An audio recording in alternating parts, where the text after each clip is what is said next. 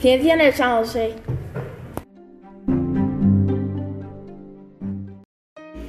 Hoy los alumnos de segundo A nos van a explicar el método científico, pero antes nos presentamos. Soy Kevin. Soy Rubén. Soy Alba. Soy Fernando. Soy Génesis. Soy Paola.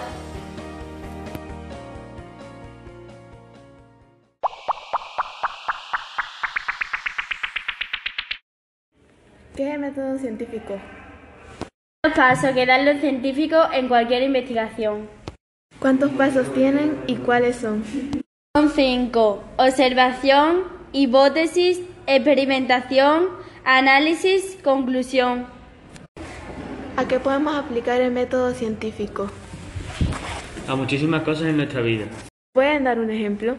Existe la creencia de que las uñas o el pelo crecen más o menos según se cortan en las distintas fases de la luna, de forma que crecerían más rápido si se cortan en la luna creciente que si se hace en la luna menguante.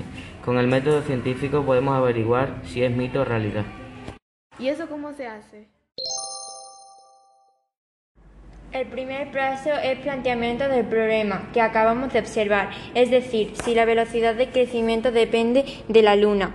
El segundo paso es el planteamiento de una hipótesis. Por ejemplo, yo puedo pensar que esto no es verdad, pero no podemos olvidar que en la naturaleza muchas cosas dependen de las fases de la Luna, como las mareas o, o los comportamientos de los animales. El tercer paso es la experimentación. Para ello se cortarían las uñas de varias personas en las distintas fases lunares y durante varias lunas y se mediría cuánto crecen. Para poder analizar si el crecimiento de las uñas ha variado con la fase lunar, tenemos que recoger los datos en tablas y representarlas en gráficas. Este es el cuarto paso, el análisis del, del resultado. El quinto y último paso es sacar conclusiones del experimento. Viendo los distintos resultados sabríamos si el crecimiento de las uñas depende de la luna o no.